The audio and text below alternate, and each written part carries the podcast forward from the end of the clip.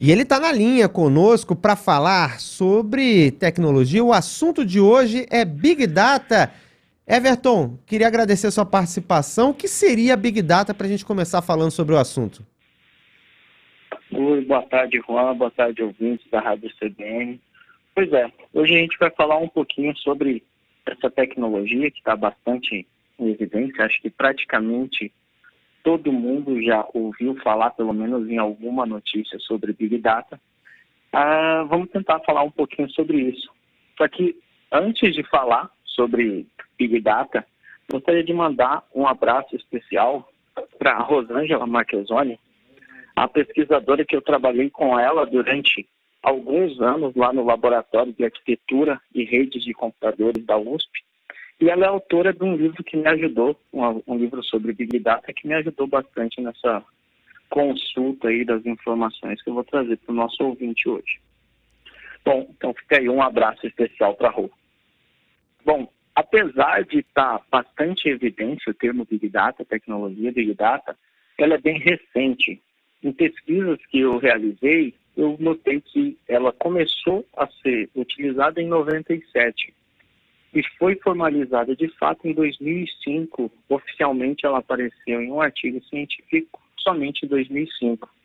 Então a gente tem aí menos de 15 anos de uma tecnologia que vem sendo bastante utilizada e bastante em voga aqui, que quase todos os segmentos, todos os negócios estão envolvendo tecnologias de Big Data.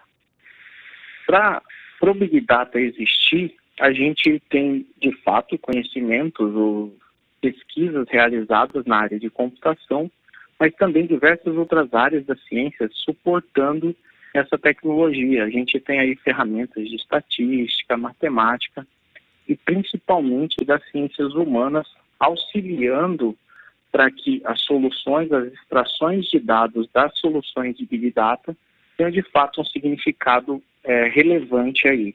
Então, ciências que não necessariamente têm uma ligação direta com a computação auxiliam soluções de Big Data a ter essa valorização desses dados de uma maneira bem eficiente. Então, quando a gente está falando de Big Data, a gente está falando de capacitação, ordenação, armazenamento e análise de um grande volume de dados. Então, o termo Big não é à toa. Big, que em inglês significa grande, eu tenho um grande volume de dados sendo utilizado. Mas não é somente um volume que eu tenho em soluções de Big Data. Tem aí que ter uma variedade de informações e tem que essas soluções têm que ser também velozes. Eu não posso demorar muito para obter uma informação ou obter um conhecimento em uma solução de Big Data, senão isso inviabiliza. Eu não posso falar que um grande banco de dados é uma solução de Big Data se ela não tem uma variedade de dados interessante e nenhuma velocidade satisfatória.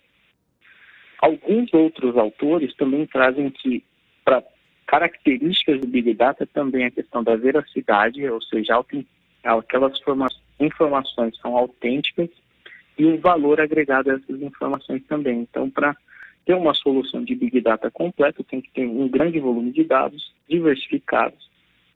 A solução tem que ser veloz, os dados têm que ser verídicos e ter algum valor agregado. E, Mas, e, e o, o ah, Everton, é, o Big Data então seria um, um, uma gama de informações que você tem que acessar rápido e para conseguir algum resultado. Seria mais ou menos isso?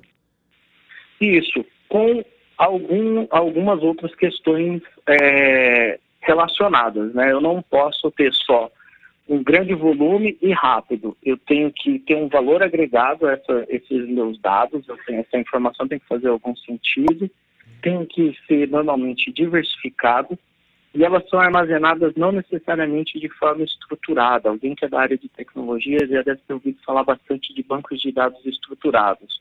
Mas no caso de soluções de Big Data, não, a informação necessariamente não está estruturada. Eu posso ter documentos, eu posso ter vídeos, eu posso ter fotos, posso ter áudio. E a minha solução tem que ser capaz de utilizar toda essa gama, essa variedade de informação para fazer uma consulta, para gerar um conhecimento que faça de fato algum valor. Então, ah, quando a gente está falando, ah, muitos ouvintes aí podem estar se perguntando de onde surgem tantos dados, né? E a resposta é relativamente simples. Basicamente, tudo que a gente faz hoje está gerando dados. A gente gera dados através de sensores, gera dados através dos nossos carros, os sistemas públicos também geram dados. E mais ativamente a gente gera dados através da internet, principalmente os nossos navegadores, quando a gente faz buscas ou coloca alguma informação lá, e as redes sociais têm gerado cada vez mais dados aí para ser utilizados pra, por essas é, ferramentas. Uma outra questão que vem depois também é a questão da utilização, né? A gente tem da, vários dados sendo gerados e daí utilizados. Isso vem sendo utilizado de diversas formas para melhorar o, a, a, disposição de é, mercadorias em supermercados, a nossa busca em navegadores. E no cotidiano isso acontece muito em aplicativos de celulares, por exemplo, aplicativos de navegação, quando a gente escolhe um outro caminho baseado no tráfego, no trânsito naquele momento.